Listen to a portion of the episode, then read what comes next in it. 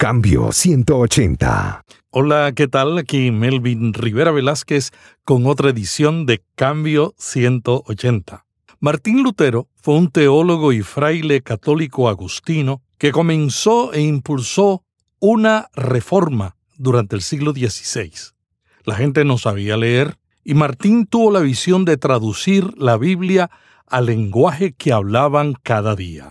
La imprenta moderna se había inventado unos 50 años antes y Lutero vio en la nueva tecnología un instrumento para que todos recibieran la Biblia. Solo la escritura se convirtió en el centro de su mensaje. Martín Lutero es el padre de la traducción de la Biblia como la conocemos hoy día. Y él, él confesó a su, a su, superior, a su confesor, a, Juan Staupitz, tengo miedo de Dios. Y, Juan Staupitz, con mucha sabiduría, dijo, no debes tener miedo de Dios, debes eh, saber que Él, él te da su, su justicia y debes conocer a Dios por medio de su palabra. Y ahí nació una pasión de Lutero en el monasterio de los agustinianos de comenzar a leer la Biblia. Cambio 180. El rol de Lutero en cuanto a, la guerra de los campesinos fue uno ausente. Los campesinos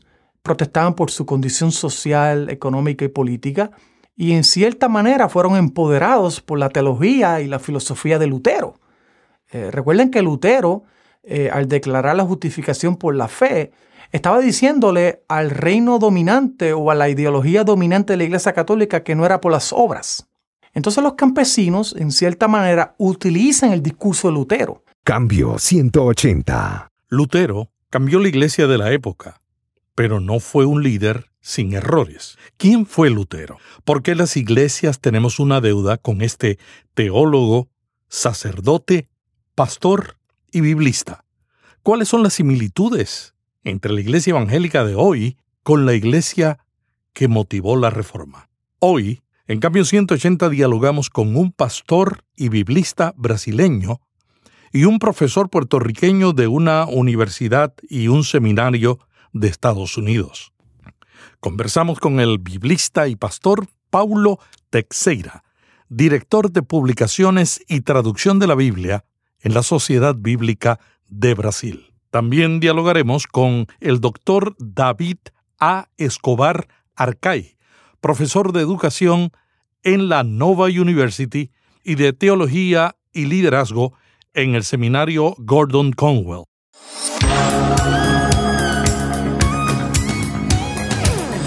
Este es un podcast de la red Intermaná, ayudándole a vivir mejor. Cambio 180. Cambio 180 es auspiciado por cristianos.com, una comunidad sobre la iglesia, la Biblia, la cultura y la vida cristiana. La vida es como una fotografía antigua. Solo se desarrolla de un negativo. Experiencias que estremecen. Tristezas que opacan la alegría. Sentimientos que destruyen y la luz que lo cambia todo. Caminar entre luz y sombras por Aradi Vega. Un libro que te ayudará a dejar ese túnel sin salida. Adquiéralo en eBay y en amazon.com. Cambio 180. Pablo, las iglesias están viendo la cercanía de los 500 años de la Reforma y están preguntándose cómo vamos a realizar y a celebrar el evento de la reforma. ¿Qué tú le recomendarías a las iglesias que están en esa disyuntiva? Bueno, yo recomiendo a que todas las iglesias vuelvan eh, a su atención al, centro de la reforma que es la Biblia. La Biblia en realidad contiene las raíces de, la fe cristiana y la Biblia fue el, el instrumento que disparó toda la reforma hoy llamada protestante, pero que en realidad afectó e impactó de manera positiva, si lo veo, toda, todo el cristianismo en la tierra. Es decir, que tú estás recomendando no centrarse en el conflicto que hubo dentro de una iglesia, sino en la centralidad de la Biblia. Mira, Melvin, comenzó como un conflicto, es, es verdad, no hay como negarlo, en un contexto bien particular, con algunas eh, figuras humanas centrales como Martín Lutero, como Calvino y otros, pero en realidad la reforma tiene, tiene más que ver con la Biblia do que con, con los conflictos que, eh, de, un, de, un, tiempo, de una época. La, la reforma impactó eh, de manera bastante especial también a la Iglesia Católica. Hoy vemos eh, los católicos más y más involucrados e interesados en conocer la Biblia, en conocer sus historias, en compartir sus historias. Hay, hay, programas oficiales dentro de la Iglesia Católica, así también como dentro de las iglesias protestantes, que tienen la Biblia como su centro. Entonces, celebrar la reforma de una manera digna, condigna, significa volver a la Biblia, porque la Biblia fue el elemento que generó todo el movimiento de la reforma. La verdad es que yo pienso a veces que si Lutero estuviera hoy día, 500 años después, escuchando al Papa Francisco con esa centralidad, eh, ese énfasis en que los católicos lean la Biblia, yo creo que se le daría un ataque al corazón, porque el Lutero no quería crear una iglesia. Él, él no quiso crear una iglesia, detestaba incluso, dejó esto por escrito, detestaba y no quería que la gente se llamara luterana. ¿ah? Mm. Eh, no le gustaba la idea y dijo, no, no, que no se llame luteranos, que se llamen cristianos. Mm. Él fue a su tiempo expulsado de la iglesia excomungado de la iglesia. Y, la iglesia luterana, evangélica luterana, surgió de una contingencia, de una circunstancia de época, pero nunca estuvo en sus planes formar una nueva iglesia. De alguna manera, todo el movimiento que notamos hoy entre los católicos, así como ya existe por siglos entre los protestantes, de siempre volver a la Biblia, volver a la Biblia, interesarse por la Biblia, me, me anima a seguir en esta jornada de compartir la Biblia con la presente y con las futuras generaciones. Si, si tomamos la Biblia en serio, ahí somos re, realmente herederos de la reforma. Y la primera reforma no fue la reforma de Lutero es la, es la reforma que, que Dios eh, hizo en la humanidad al prometer la venida de, del Mesías y también encarnarse en Jesucristo. Y ahí comenzar a reformar toda la humanidad y la naturaleza humana y otorgarle el beneficio del perdón en Jesucristo y por medio de la fe los cielos, la vida eterna. ahí comenzó la reforma. La reforma comienza en realidad en Dios. Eso lo aprendemos con la Biblia. Sin el pensamiento de la reforma, de que la Biblia estuviera traducida en el lenguaje que la gente entiende y no en el latín, que era el lenguaje tradicional en que estaba publicada la Biblia, no tendríamos hoy Biblias ni católicas ni evangélicas en ningún idioma. Interesante eso, Melvin, que eso es lo que comentas, porque Lutero, además de varias contribuciones, varios legados que dejó para el pensamiento cristiano y, humano en general, nos dejó también enseñanzas sobre traducción bíblica y mm. varios de los buenos principios que todavía hoy seguimos como traductores de la Biblia eh, aprendimos con Lutero. Lutero quería que los niños conocieran la Biblia, aprendieron a leer con la Biblia, que las familias cultivaron las historias bíblicas y sus valores. Y Lutero, ¿qué hizo entonces? Se puso a traducir la Biblia. Comenzó por el Nuevo Testamento en un tiempo muy complicado de su vida cuando fue, de, fue eh, condenado a la, a la muerte, ¿sí? a la prisión, y por si acaso alguien lo encontrara huyendo, eh, podía matarlo, no pasaría nada con, la, con el asesino porque él estaba condenado. Entonces, con la, la, ayuda de unos, unos amigos, él fue, así se decía, secuestrado, ¿verdad? Raptado, pero era, era una, un arreglo de los amigos para protegerlo. Y él se escondió en un castillo castillo de Wartburg, Wartburgo. existe, puede visitarlo en Alemania. Pues eh, en el Wartburgo, él se disfrazado como un noble, también con otro nombre, con nombre de Jorge, tradujo el Nuevo Testamento en 11 semanas. ¿Cómo es posible eso? Yo siempre que leo eso, ustedes, Pablo, tú diriges proyectos de traducción. ¿Cómo se puede traducir una Biblia completa? Nuevo Testamento fue. El, Nuevo Testamento, sí. ¿Cómo se puede traducir en 11 semanas?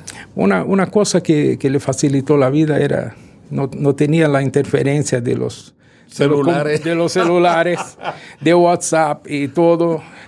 Eh, estaba escondido en un castillo, ¿ah? disfrazado. Tenía acceso al, Nuevo Testamento griego que unos años antes había sido publicado por Erasmus de Rotterdam. Entonces tenía el texto griego.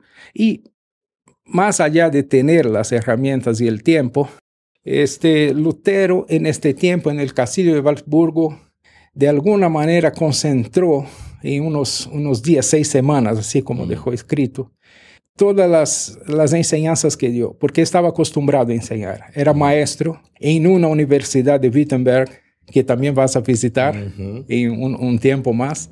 En la Universidad de Wittenberg, en, en Alemania, él daba clases de interpretación bíblica, de exégesis del Antiguo Testamento. El, su papá quería que él, estudiara. Sí, y, no, no, no llegó ni, ni a comenzar los estudios, ¿ah? desistió antes. ¿ah?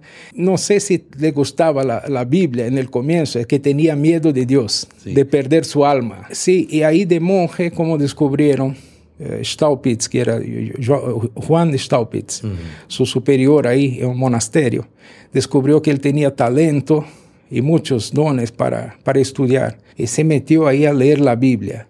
Y él, él confesó a su, a su, superior, a su confesor, a, Juan Staupitz, tengo, tengo miedo de Dios, tengo miedo de Dios.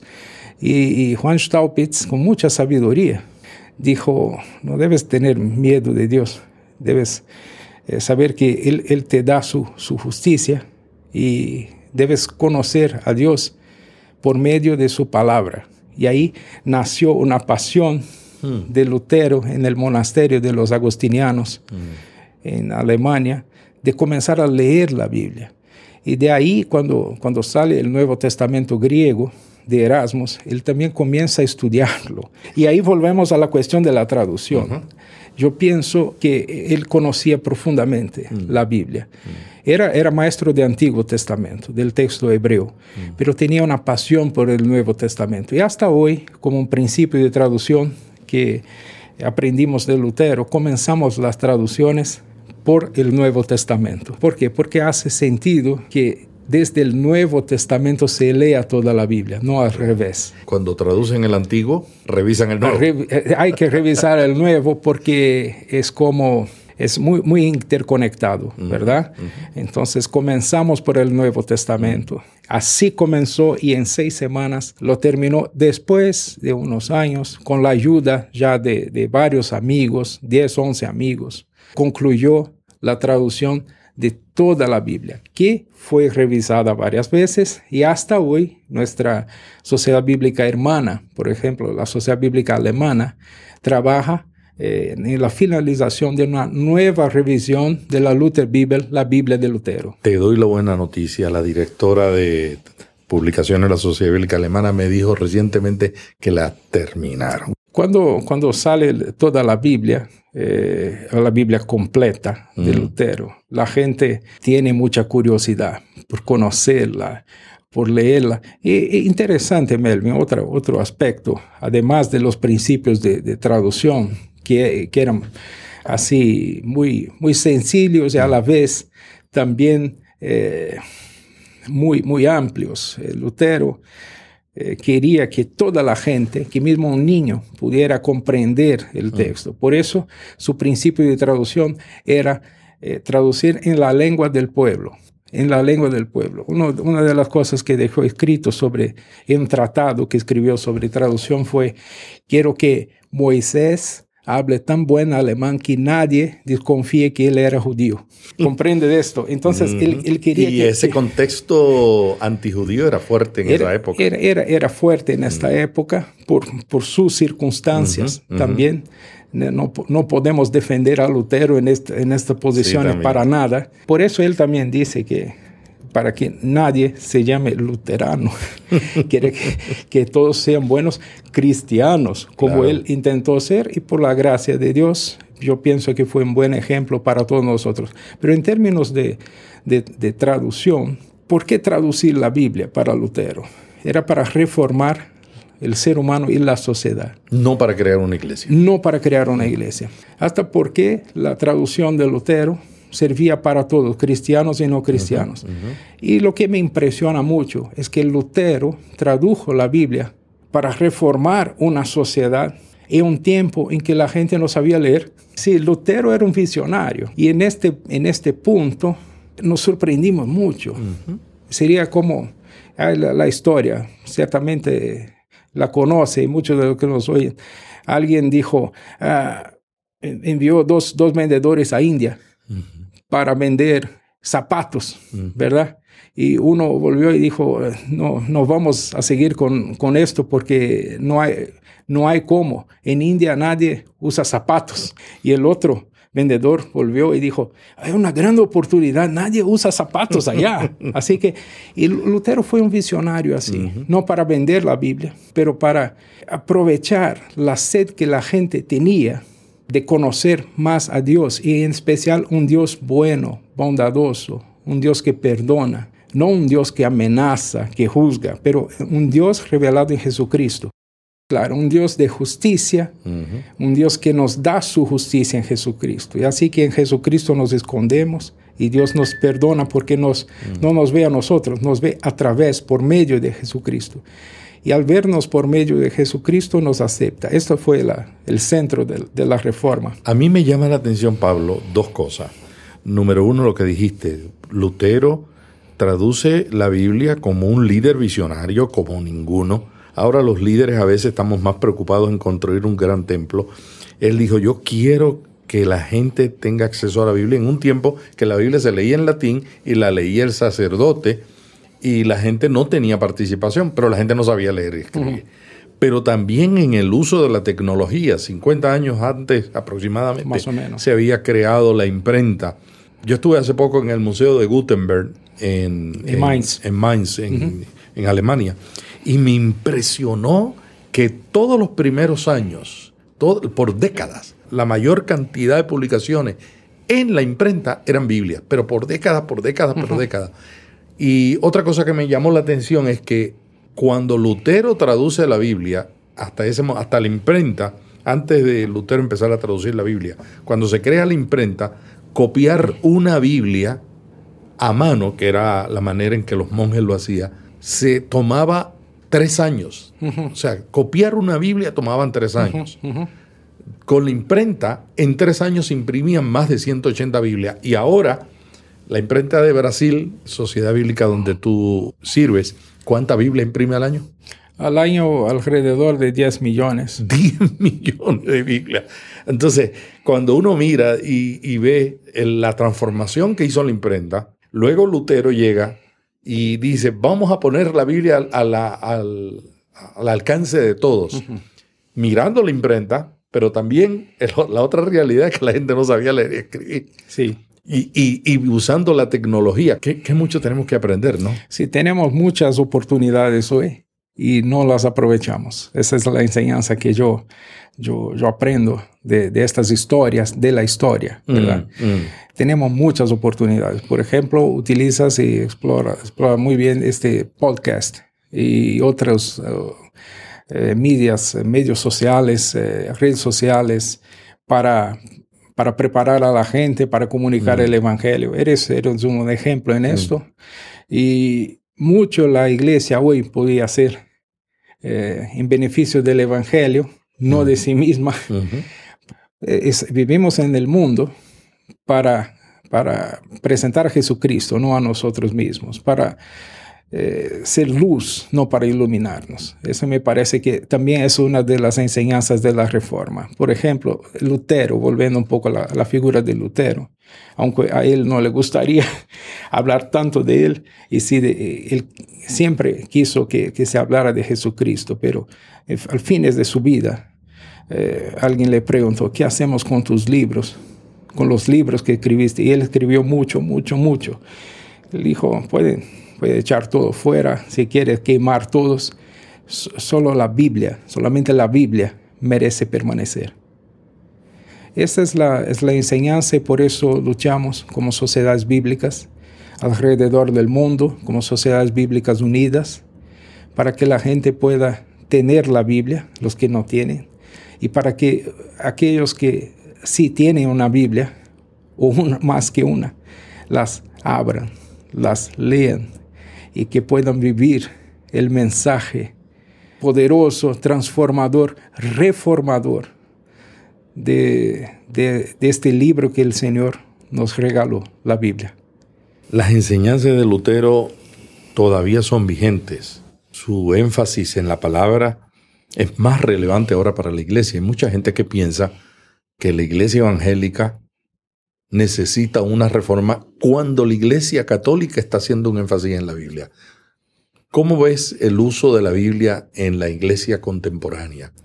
Desafortunadamente, en varios contextos de mi país, también en otros países latinoamericanos, yo veo una disminución del centro de la palabra, de la Biblia, de la predicación en, en los servicios religiosos, en los cultos eso está de alguna manera siendo reemplazado por, por la alabanza, por oraciones, todo es importante. Que, no está mal. No está mal, no está mal. Pero no debe ser el centro. No debe ser el centro. El centro realmente es, es la predicación y todo.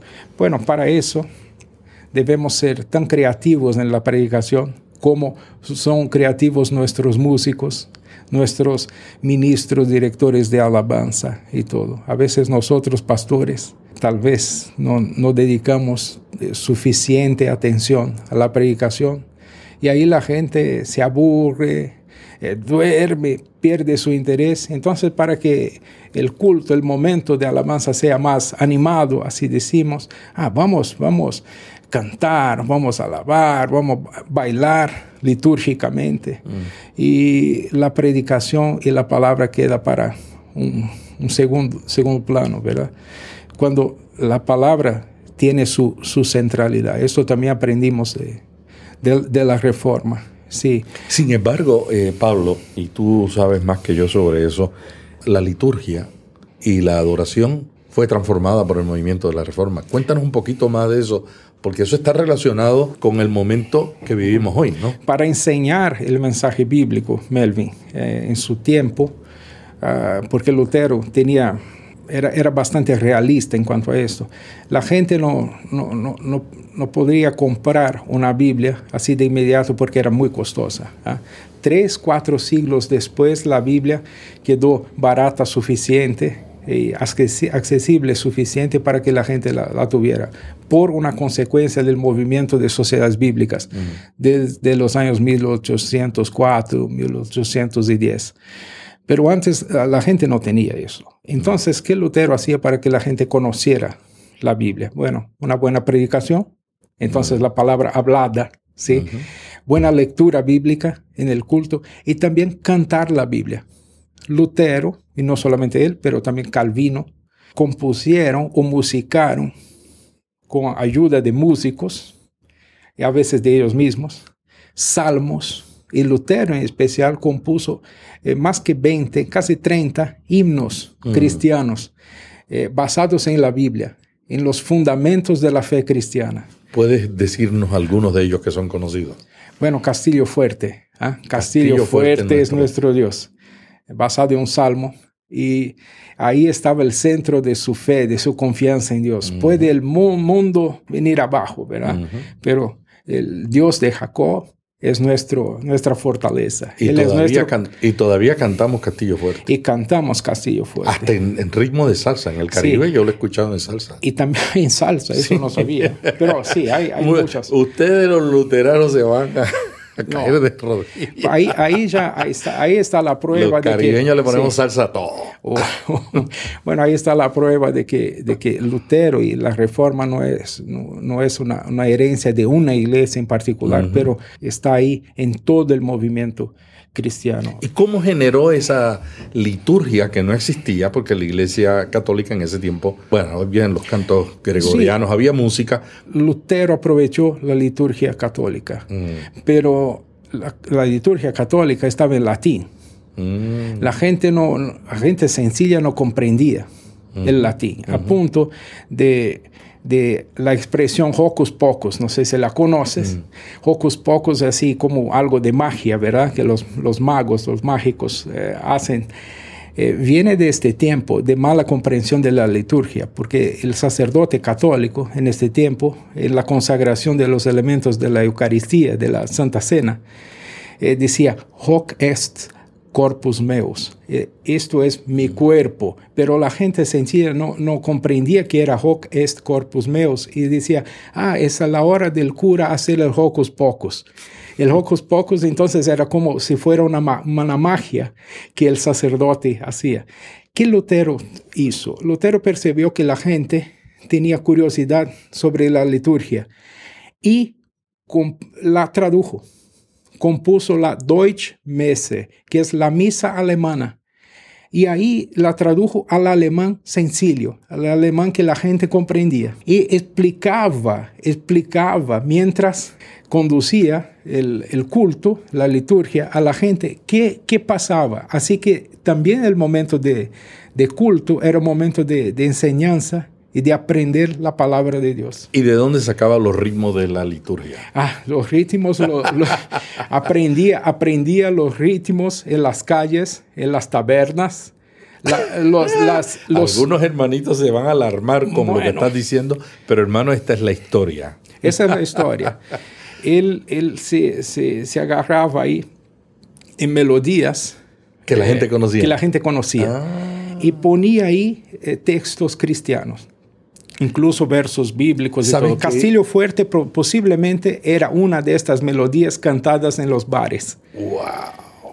Pero tra- lo trajo para la iglesia y con la enseñanza sobre confiar en Dios. Un principio de comunicación que yo he sido, que yo he seguido, lo aprendí al inicio de mi carrera como comunicador, es que el comunicador tiene que tomar lo conocido para presentar lo desconocido. O sea, cuando tú le hablas a la gente, y Jesús lo hizo así, hablaba de ejemplos y usaba ilustraciones del Claro. campo, de la agricultura, de- del banquero.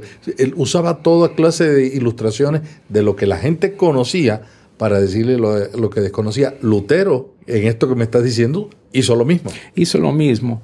Así como también eh, era un excelente profesor, un maestro y un excelente eh, predicador. Eh, eso aprendimos de sus sermones, dejó muchísimos sermones escritos y también sus cartas. Cuando escribía, por ejemplo, a un, a un barbero, a alguien que, que no tenía mucho conocimiento, pero tenía alguna duda sobre la fe, eh, lo escribía a nivel que el barbero pu- pudiese entender. Así escribía cartas a sus hijos también, porque viajaba mucho, y cartas a sus hijos, incentivándolos, animándolos a seguir eh, firmes en la fe en Jesucristo, y eh, al nivel de un niño. Eh, Esta flexibilidad él tenía. Eso nos realmente nos, nos, nos- nos reta a, a comunicarnos con la gente de nuestro tiempo, con los medios de nuestro tiempo, con el mismo mensaje eterna que Dios nos dejó. Pablo, ¿qué hay de cierto en que el alemán de esa época no estaba estructurado? No, de manera ninguna. Era eh, el alemán como alemán propiamente dicho. Aún hoy tiene sus, sus dialectos ¿ah? regionales, algunos de los cuales no son más hablados en Alemania, pero en, en países para donde comunidades de, de migrantes eh, fueron. Pero el alemán estaba muy dividido. No había No existía un alemán, eran, eran dialectos. La traducción de la Biblia que Lutero hizo unificó el alemán. Mm. Lutero, ¿qué hizo? Tomó uno de los dialectos alemanes, lo que él conocía mejor y que dominaba completamente, y ahí tradujo la Biblia para un, un dialecto, uno de ellos.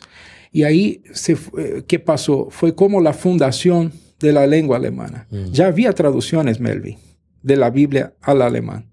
Había algunas traducciones, algunas de las cuales están ahí presentadas también con justicia en el Museo Gutenberg en Alemania.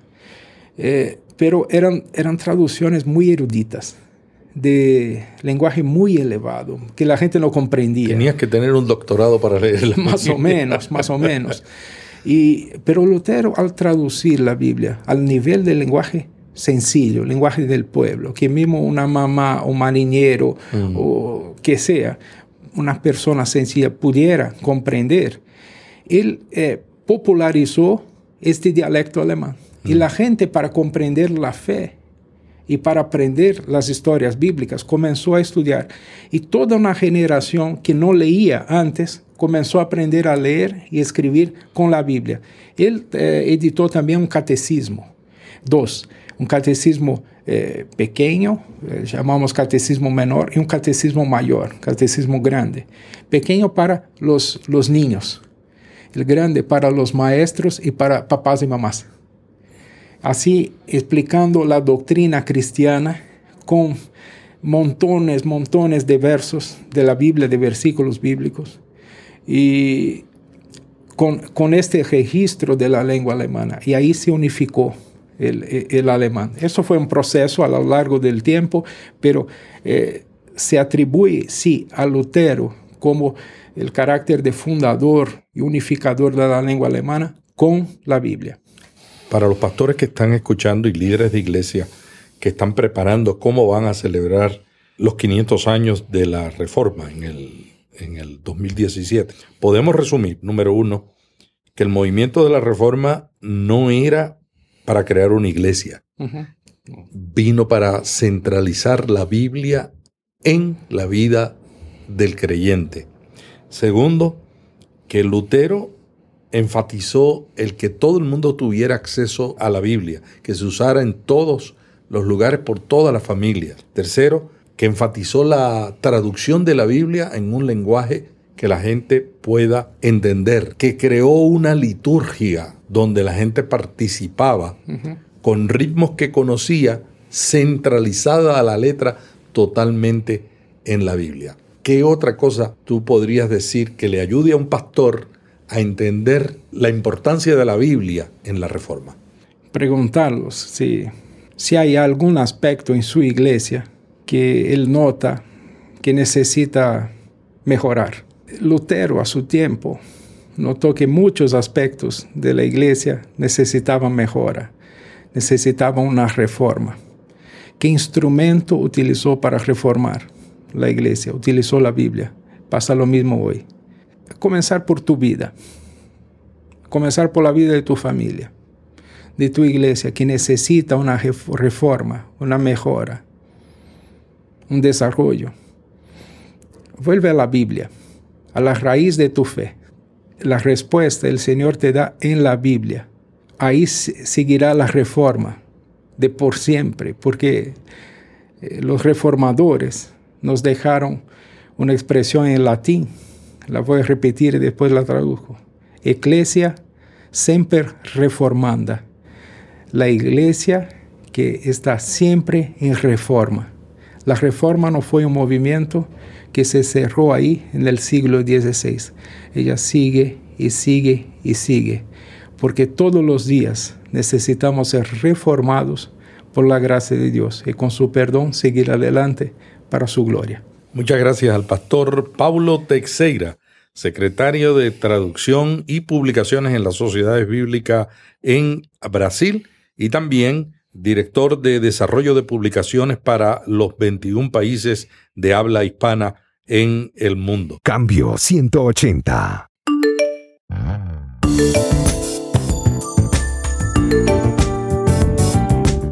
Nos acompaña ahora el doctor David A. Escobar Arcay, profesor de Nova University en el área de educación y profesor de teología y liderazgo en el seminario Gordon Conwell. David, mucha gente no conoce a Lutero. Lo ven como un personaje mitológico. ¿Cómo tú describirías a Martín Lutero? Eh, Martín Lutero fue un hombre tan real como tú y yo somos. Eh, estamos hablando del siglo XVI. Él es un monje eh, de la orden agustiniana. Viene de padres, ¿verdad? De un background privilegiado. Los padres querían que estuviera derecho. Y pues él, por un encuentro que tuvo con el Señor, decidió dedicarse al ministerio. Este hombre, Martín Lutero, no es una figura eh, meramente mitológica. Estamos hablando de un hombre que fue un hijo, un sacerdote, un pastor, un predicador. Martín Lutero fue un político, un personaje controversial, eh, sufrió muchas depresiones como hoy día muchos de nosotros eh, experimentamos. Además fue un hombre que experimentó el tener que enterrar a uno de sus hijos. Fue también un hombre que hizo muchos funerales y escuchó muchas confesiones. De tal manera que fue un hombre real.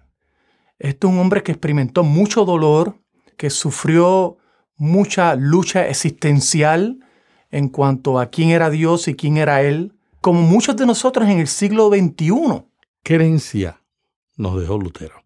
Primero, eh, Lutero creía que la vida cristiana era una de, eh, litúrgica, una de adoración a Dios. Eh, creía que el llamado de la iglesia no es meramente enseñar algo de entretenimiento, sino enseñar las doctrinas de la Biblia. Estamos hablando de un hombre que creía altamente, tenía una alta visión cuanto a los sacramentos. Esto es un hombre que creía que la predicación tenía que ir acompañada del Espíritu, el Espíritu y la palabra. Era un hombre que creía que el pastor o el ministro, escuche esto, no era meramente cualquier persona, era un pastor teólogo. ¿Qué significa esto? Un pastor significa que está cómodo escuchando los dolores del alma de las personas y las puede presentar a Dios. Y un teólogo significa que está cómodo relacionándose e interaccionando con las escrituras, con la exégesis de las escrituras. Lutero era uno que no se explicaba cómo él, siendo un ser finito, podía entrar en relación con un ser infinito, cómo él, siendo un pecador, podía entrar en relación con un Dios santo. De manera tal que por eso es que vemos el énfasis en la justificación por la fe. Leyendo la epístola de Romanos, Lutero se da cuenta de que es por la fe que el justo vivirá.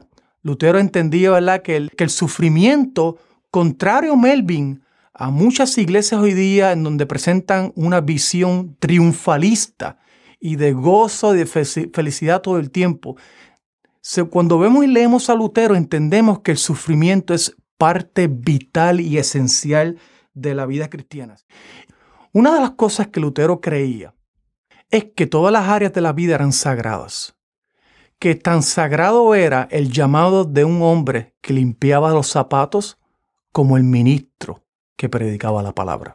David, tú mencionaste un aspecto también muy interesante de la vida de Lutero, y es que él transformó la adoración en las iglesias.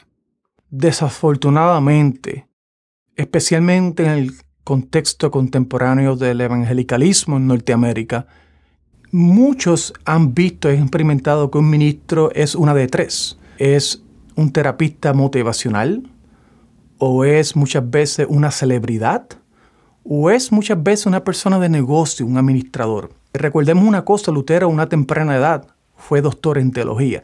Mucha gente no entiende lo que es la reforma protestante. La reforma protestante no fue un movimiento de una canción, ni de un chiste, ni de un poema. La reforma protestante fue un movimiento magisterial. ¿Qué significa esto? Es un movimiento de teólogos, de personas que conocen la escritura. Claro, hay factores políticos, sociales y culturales. Hay grupos que están protestando los abusos de la iglesia. Pero para Lutero, el pastor era un teólogo. Esto significa que era un teólogo en el sentido de que interactúa con la escritura. Lutero, entrenado en teología, conocía los idiomas originales del Viejo Testamento, los cuales son hebreo y arameo, y los idiomas originales del Nuevo Testamento, los cuales son el griego.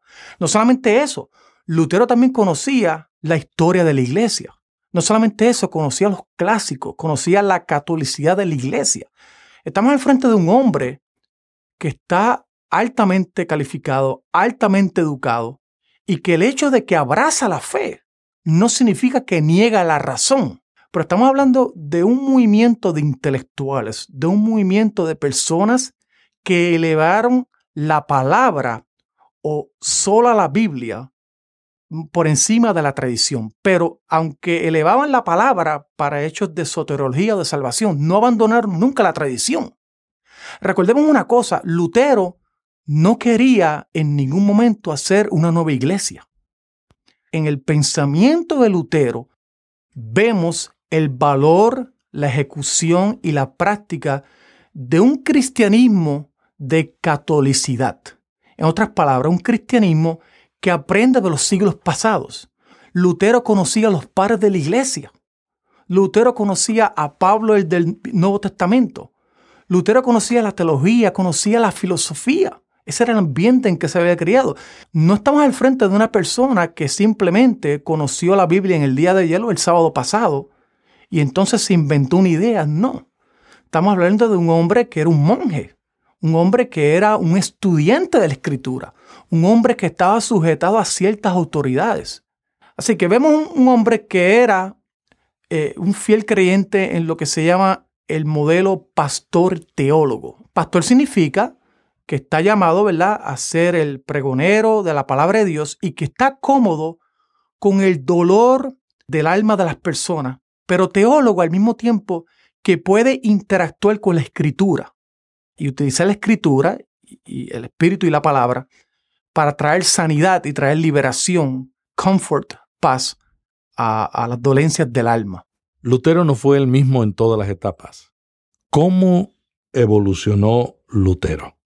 Los biógrafos o las personas, los facultativos que analizan y estudian a Lutero, ven a un Lutero temprano y a un Lutero tardío. En inglés se diría ¿no? un early Luther en el late Luther. El, early Luther era una persona pues bien comprometida con la iglesia eh, católica romana en aquel tiempo, ¿no? Era una persona sólida, comprometida en cuanto a fiel, una persona disciplinada en principio. Sin embargo, cuando vemos al Ley Luther, en el Ley Luther cambia un poco. Y esto es lo que muchas personas, muchas personas simplemente toman lo que él hizo en su vida tal día y, y hacen injusticia a su vida, porque por ejemplo, el rol de Lutero en cuanto a, la guerra de los campesinos fue uno ausente. Los campesinos protestaban por su condición social, económica y política, y en cierta manera fueron empoderados por la teología y la filosofía de Lutero. Eh, recuerden que Lutero, eh, al declarar la justificación por la fe, estaba diciéndole al reino dominante o a la ideología dominante de la Iglesia Católica que no era por las obras. Entonces los campesinos, en cierta manera, utilizan el discurso de Lutero para ellos protestar sus causas por la cual mucha gente lo acusa es por sus comentarios antisemíticos en contra de los judíos. Y eso es una realidad. Ningún ser humano es perfecto. Eh, Lutero es un pastor teólogo y es lamentable, ¿verdad? Su rol o su falta de rol en cuanto a la guerra de los campesinos, pero también es bien lamentable sus escritos tardíos en contra de los judíos, eh, por su teología, por su manera de pensar. Tenemos que entender que hay un early y un late Luther, según los biógrafos lo ponen, y sobre todo, lo más importante, a pesar de sus comentarios antisemíticos y su rol controversial o ausencia del mismo en la guerra de los campesinos, estamos al frente de un hombre que lidió una revolución que todavía hasta el día de hoy tenemos. Hay mucha gente que no se explica esos comentarios de Lutero y algunos escritores comentan, dice, a veces tenemos que juzgar el pasado sin entender el contexto del pasado y lo jugamos por el contexto del presente, ¿tú piensas de que en alguna manera esos, esos comentarios de él tendrían que ver con su contexto de ese momento histórico o simplemente podrían ser una falta de sensibilidad humana? Te pienso en ambas. Hay falta de sensibilidad, pero por otro lado, y esto es lo que mucha gente no entiende, Melvin, cuando mencionas al principio de que se, muchas personas perciben a Lutero como una figura eh, mitológica, es el mismo caso de Juan Calvino. Quizás el mismo caso de nuestro predicador americano Jonathan Edwards, o quizás de nuestro héroe de la fe cristiana anglicano, Juan Wesley.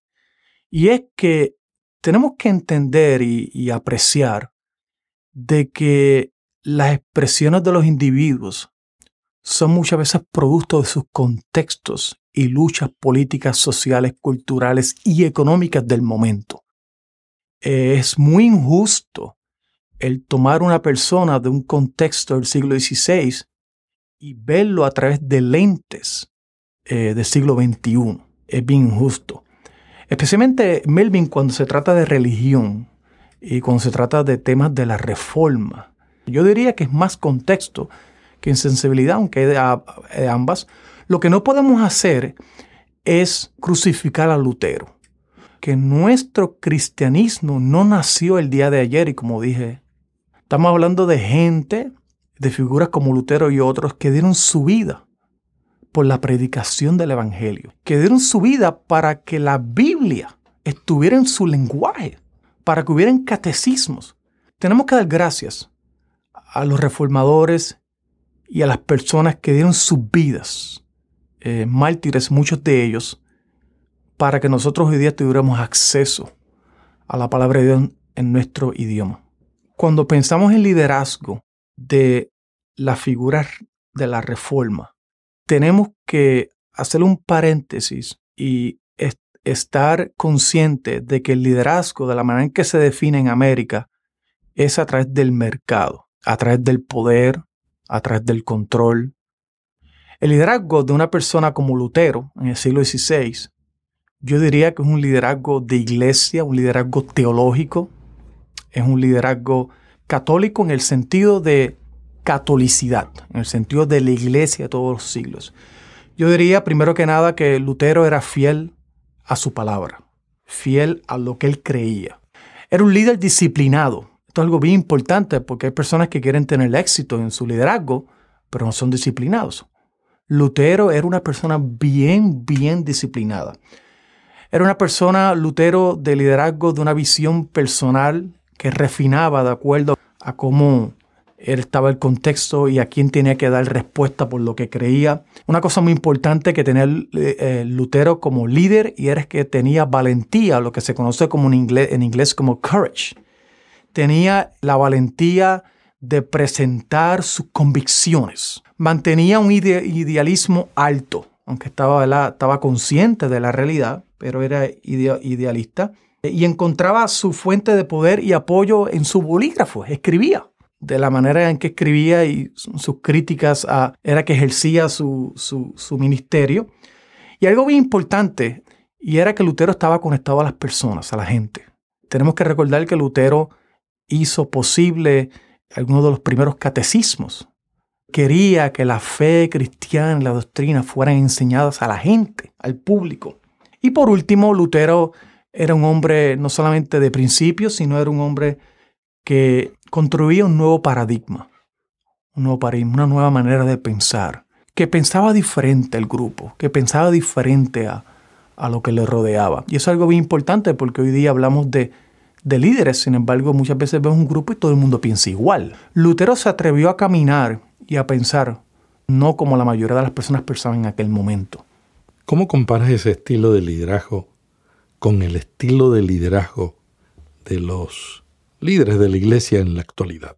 Y voy a hablar, ¿verdad?, de acuerdo al contexto norteamericano, con mucho respeto a las personas que están en otros países. Pero mira, el liderazgo de Lutero era totalmente diferente al liderazgo de hoy día. El liderazgo de hoy día muchas veces, en algunas veces, es un liderazgo de un llanero solitario o es un liderazgo de dominio, es un liderazgo que no le da cuentas a nadie, un liderazgo en donde hace falta eh, transparencia, es un liderazgo eh, bien individualista, es un liderazgo el día de hoy, un liderazgo desconectado de la gente, eh, es un liderazgo que muchas veces, y por lo que dicen, no necesariamente por lo que la Biblia dice, el, el liderazgo de Lutero era uno centrado en la palabra de Dios. No era centrado en ninguna teoría ni ningún modelo era centrado en lo que básicamente y abiertamente la palabra estaba expresando, la, palabra escrita. Era un liderazgo dentro de la iglesia. El liderazgo de hoy día muchas veces tiende a ser no solamente individualista, sino también unilateral. En otras palabras. Pero es bien diferente, eh, Melvin, y es bien difícil. Eh, lo podemos contrastar, pero es bien difícil porque estamos hablando de diferentes siglos, diferentes culturas, Estamos aquí en el siglo XXI, una era posmodernista muy diferente al siglo XVI. Estamos hablando de una era bien post-constantiniana. O sea, estamos hablando de que hoy día el Estado y la Iglesia están separados. Para la era de Lutero no es así. El Estado y la Iglesia están casados. Que el liderazgo de Lutero, como muchos de los reformadores, era uno que se inspiraba en las escrituras, que estaba arraigado en las escrituras, aunque muchas de sus expresiones era constantiniana. O... David, tu doctorado tiene una especialización en transformación de la educación. ¿Qué tú crees que pueden hacer la iglesia para transformar la enseñanza de la Biblia al estilo o cumpliendo el sueño que tenía Lutero? Mira, Melvin, una de las experiencias que he tenido cuando voy a lugares a enseñar a varios pastores y ministros es que muchos me dicen cuando escuchan algunas de las doctrinas de estos reformadores, me preguntan, ¿eso es parte de la iglesia? Y aquí es que estriba el problema. Y es que muchos ministros hoy día no entienden o no conocen, la, no es que no tengan la capacidad, es que no conocen de que ellos o sus maestros no fueron los primeros que trataron con la Biblia. Hay padres de la iglesia y reformadores y teólogos medievales que interpretaron la escritura de cierta manera. Y es necesario, yo creo que es imprescindible, que miembros de la iglesia sean expuestos a la riqueza de esa interpretación para poder valorar la Biblia. Estamos hablando de hombres que interpretaron la Biblia en sus tiempos, en sus contextos, que hay muchas de estas interpretaciones y muchas de estas expresiones que podemos nosotros abrazar hoy día y enriquecer nuestro cristianismo y nuestra fe. David, ¿alguna otra recomendación para las iglesias que quieren prepararse para celebrar los 500 años de la Reforma? A mí me gustaría ver un grupo de pastores que en su iglesia expongan eh, el pensamiento de estos reformadores, ya sea a través de una clase bíblica, en donde expongan algunas de las doctrinas centrales de cada uno de estos reformadores. En el caso de Lutero, la justificación por la fe. ¿Qué significa esto? ¿Qué significa en cuanto a la manera en que yo voy a vivir?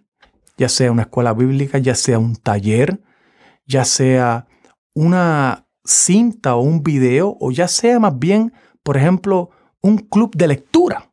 El propósito final de todas estas actividades debe ser el, el de glorificar a Dios el de vivir una vida que honre la gloria de Dios. David, ¿podrías ampliar un poco más sobre el estilo educativo de Lutero? El estilo educativo de Lutero era uno arraigado en las escrituras. En Lutero vemos que la vida cristiana, eh, la iglesia está llamada a predicar y enseñar las doctrinas, lo que significa la enseñanza basada en la Biblia. Lutero era interesante porque le decía que no quería ningún tipo de fábula ni ningún tipo de himno eh, que no hacía sentido. En otras palabras, que era la palabra. Él viene de una era medieval en donde había una síntesis entre el cristianismo y el pensamiento de Aristóteles. Se encuentra una síntesis entre el cristianismo y la tradición. De manera tal que lo que Lutero y los reformadores se encuentran es que la tradición había opacado el cristianismo o la tradición había opacado las enseñanzas de la Biblia. Y lo que los reformadores como Lutero hacen en su, en su programa de educación es que empiezan a excavar de manera tal que entonces Lutero lo que hacía, él decía que toda responsabilidad de todo ministro es el predicar y, enseñanza, y enseñar las doctrinas de la Biblia. Número uno. Número dos, él veía el aprender eh, y el vivir la vida cristiana como una lucha existencial. Eh, cuando vemos la enseñanza de Lutero en cuanto a la doctrina, hay tres palabritas que él utiliza en latín que significan en español oración, meditación y tentación. Estas eran básicamente las tres palabras en cuanto a la formación espiritual, en cuanto a la enseñanza de Lutero. Y de esta manera vemos a un Lutero como educador y como reformador centrado en la palabra de Dios, centrado en las doctrinas bíblicas. ¿Qué similitudes ves con la iglesia contemporánea y la iglesia con la cual se enfrentó Lutero? Eh, la iglesia contemporánea, lamentablemente, en muchos lugares, el mensaje de la iglesia contemporánea se basa en, por ejemplo, 15 consejos para ser feliz o 12 consejos para ser exitoso. Y Melvin, cuando eso se predica en la iglesia, de manera indirecta se le está diciendo a la gente, no es necesario traer la Biblia ni mucho menos abrirla. Porque si yo voy a predicarle 15 consejos para ser exitoso a la gente, no tienen que citar la Biblia. De manera igual, similar, estamos volviendo a una iglesia medieval, porque en la iglesia medieval nadie podía leer la, podía leer la Biblia, y es imprescindible que hoy cristianos, personas que son seguidores de Cristo, van a una iglesia y no es necesario tampoco leer la Biblia ni abrirla, porque el mensaje se basa en lo que el pastor eh, o la persona que está dirigiendo dice. Esa es una. La otra es, es que en muchas maneras nuestras iglesias protestantes han vuelto a las obras. Eh, la iglesia que se enfrenta a Lutero eh, es una iglesia en donde las personas tienen que hacer ciertas cosas para alcanzar salvación. Y hoy día hay personas en iglesias protestantes que también tienen que hacer ciertas cosas para alcanzar la salvación, ya sea cosas relacionadas a dinero o a tiempo. Uno de los temas que se ha olvidado hoy día es la gracia de Dios. El hecho de que somos salvos, el hecho de que, de que Dios nos ha justificado es por la gracia de Dios, no es por algo que yo haga, haya hecho o que haré o que hice. Y esa es una de las enseñanzas de Lutero. En muchas maneras la iglesia contemporánea está volviendo a eso. Es por las obras que somos salvos. Y una tercera enseñanza que la iglesia que se enfrenta a Lutero es una, es una iglesia que, que, eleva o le da eh, mucha prioridad a la tradición. Es la tradición la que cuenta, no la escritura. Quiere decir que para la era medieval, para la era medieval, en la iglesia predomina, esto es lo que se enfrenta a Lutero, la tradición. Eh, domina, ¿verdad? Y la tradición le dicta la palabra que significa. En la era de hoy día, en el siglo XXI, ya sea políticas de mercado, o ya sea políticas sociales, o ya sea pensamientos individualistas, le dictan a la palabra qué significa. Es bien interesante, lo que estamos hablando, eh, los tres puntos que te los puedo resumir de esta manera.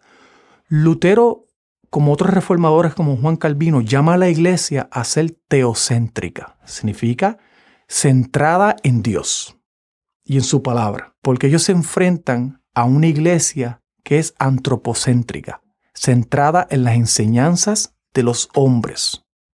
La iglesia hoy día está pasando por lo mismo. Gran parte de la crisis que enfrentamos es porque nuestro culto, nuestra manera cristiana está centrada de manera antropocéntrica, basada en lo que el hombre dice y no en lo que la palabra dice. Los reformadores nos llaman a creer, a abrazar la justificación por la fe, las doctrinas, a ser cristocéntrico y no antropocéntrico o centrado en el hombre. Muchas gracias al doctor David A. Escobar Arcay, profesor de educación en Nova University y de teología y liderazgo en el seminario Gordon Cowell. También agradecemos su participación al pastor y biblista Paulo Teixeira, director de publicaciones y traducciones en la Sociedad Bíblica de Brasil. Solamente le pedimos que comience a preparar la celebración de los 500 años de la Reforma. Hay mucha gente en nuestras iglesias que no sabe nada de nuestros orígenes. Y por supuesto, el que no conoce el pasado puede construir un mal futuro.